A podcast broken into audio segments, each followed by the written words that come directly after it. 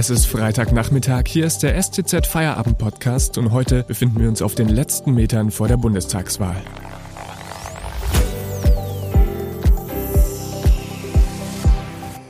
Am Mikrofon ist Felix Ogrisek. Hallo. Am Donnerstagabend lief die Schlussrunde in ARD und ZDF. In der Sendung haben die Spitzenkandidatinnen und Kandidaten aller im Bundestag vertretenen Parteien nochmal miteinander diskutiert.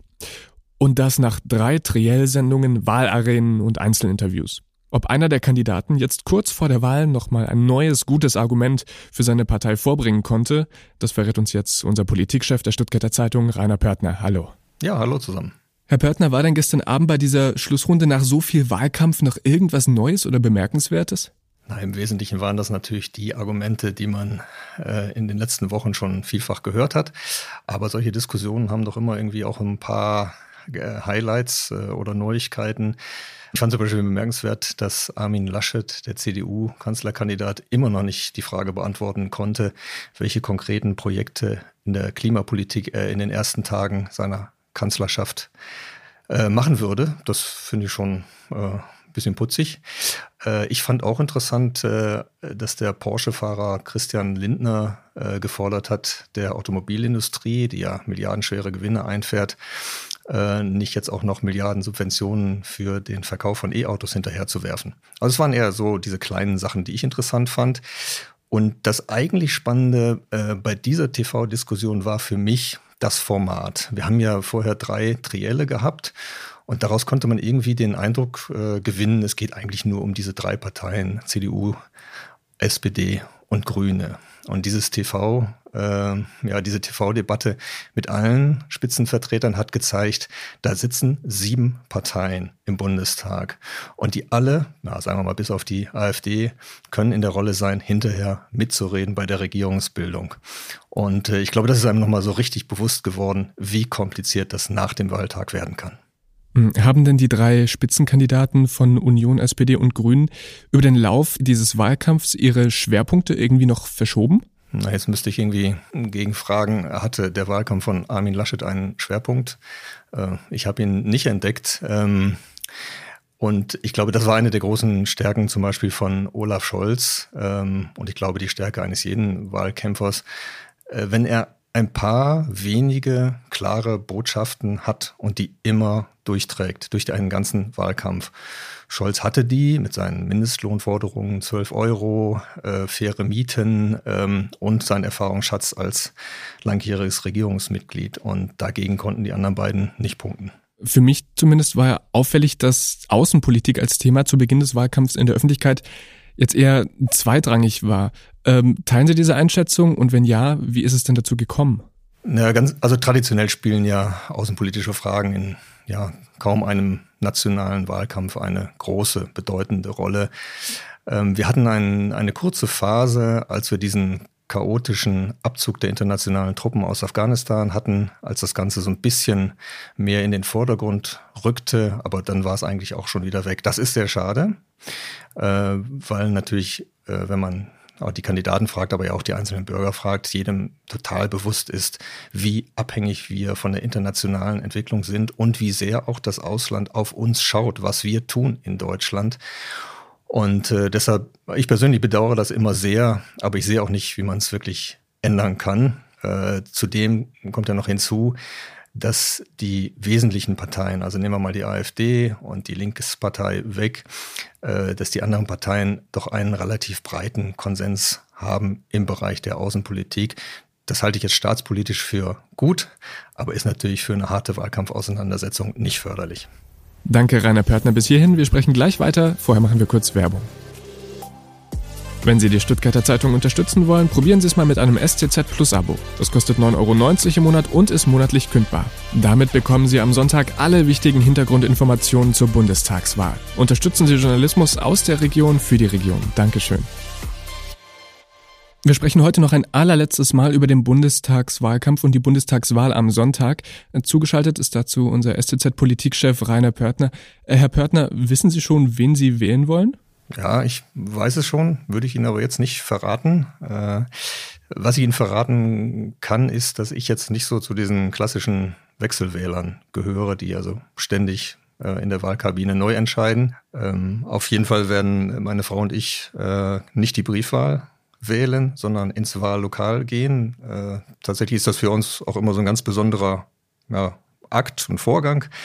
Äh, ich finde, wenn man da selber hingeht, äh, dann wird einem einfach nochmal sehr persönlich äh, ja, die Bedeutung von Wählen, auch dieses Recht wählen, frei wählen zu können, bewusst. Ich möchte ganz kurz auf eine Umfrage zu sprechen kommen, denn es gibt eine Umfrage, die sagt, dass 40 Prozent der Wähler noch nicht wissen, wo sie am Sonntag ihr Kreuz machen wollen. Woher kommt denn diese Unentschlossenheit? Ja, dafür gibt es, glaube ich, äh, viele Gründe. Erstens ist es ein Trend, der sich schon über viele Jahre äh, entwickelt hat. Äh, zum Zweiten hatten wir ja hier eine Wahlkampfaufstellung, ähm, die insofern ganz ungewöhnlich war, weil äh, kein Amtsinhaber wieder antrat. Angela Merkel nach 16 Jahren Kanzlerschaft äh, ist nicht mehr dabei. Und insofern musste sich das ganze Feld neu sortieren und mit dem politischen Feld, glaube ich, auch die Bürger erstmal orientieren und schauen, wer sind denn die Leute, die jetzt da an die Regierungsspitze wollen. Ähm, so, und Zudem muss man, glaube ich, auch sagen, dass dieser Wahlkampf irgendwie auf eine bestimmte Art und Weise spannend war, weil man ja heute immer noch nicht weiß, wer da wirklich gewinnt und, und, und alles liegt nah beieinander. Aber irgendwie gab es auch keine äh, großen Themen, die die Leute, glaube ich, irgendwie elektrisiert haben. Äh, es war insofern irgendwie kurios, dass der Wahlkampf gleichermaßen spannend und total langweilig war. Ähm, und ich glaube, das hat auch dazu beigetragen, dass jetzt so viele Leute erst so spät ihre Wahlentscheidung treffen. Sie haben es gerade schon gesagt, jetzt hat keine Partei gerade so richtig einen überragenden Vorsprung gegenüber den anderen. Äh, was bedeutet das denn für die Koalitionsgespräche? Ja, ich habe es ja am Anfang schon gesagt, ähm, es werden halt äh, ja relativ viele mitsprechen, weil wir ja keine Partei haben, die irgendwie groß herausragt. Also nach allem, was wir heute ja, voraussagen können, äh, werden wir ja irgendwie eine Partei als stärkste Partei sehen, die so im Bereich, weiß ich, 25, 26, 27 Prozent sind. Ja, das heißt, äh, die, die anderen 75 Prozent der Stimmen sind woanders hingegangen. Und äh, hinter dieser stärksten Partei kommt relativ schnell dann wahrscheinlich die zweitstärkste und dann wieder ein bisschen Abstand die nächste und dann die nächste. Das heißt, die liegen alle sehr, sehr dicht beieinander. Und äh, das wird natürlich auch massiv Auswirkungen auf die Koalitionsbildung haben. Äh, wir können ja davon ausgehen, äh, dass entweder SPD oder CDU vorne liegen. Und dann äh, kommt es auf die FDP und die Grünen an, wohin sie sich orientieren. Und äh, wir haben letztes Mal schon gesehen, dass die FDP da ähm, ja nicht immer ganz standfest ist. Äh, letztes Mal hat sie Jamaika dann platzen lassen. Dann dauerte es ewig lang, bis die große Koalition gebildet wurde. Und wir können, glaube ich, nicht ausschließen, äh, dass das diesmal so lange oder sogar noch länger dauert, bis wir eine äh, Koalition zusammen haben, die dann auch in der Lage ist, die Mehrheit im Bundestag für einen neuen Kanzler zu bilden. Ihre persönliche Einschätzung oder Ihr journalistisches Bauchgefühl, was glauben Sie, worauf wird es hinauslaufen? Ich tue mich wahnsinnig schwer, äh, gebe ich zu. Ähm, ich selber habe viele Jahre SPD-Berichterstattung äh, gemacht, habe sozusagen persönlich erlebt den Niedergang äh, dieser Partei, viele Wahlkämpfe, wo man eigentlich schon ja, früh sagen konnte, dass der SPD-Kanzlerkandidat auf jeden Fall nicht gewinnen wird. Ähm, das ist insofern eine, eine, völlig neue Situation jetzt mit äh, Olaf Scholz, dass er tatsächlich die Chance hat, vorne zu liegen. Aber gerade aus dieser, dieser Erfahrung mit der SPD über die letzten Jahrzehnte kann ich immer noch nicht glauben, dass die CDU so wahnsinnig schwach sein soll. Also wenn die Werte wirklich stimmen, die wir heute in den Umfragen sehen, dann ist die ja äh, praktisch auf den, auf den absoluten Kern ihrer, ihrer Stammwählerschaft äh, zurückgeworfen.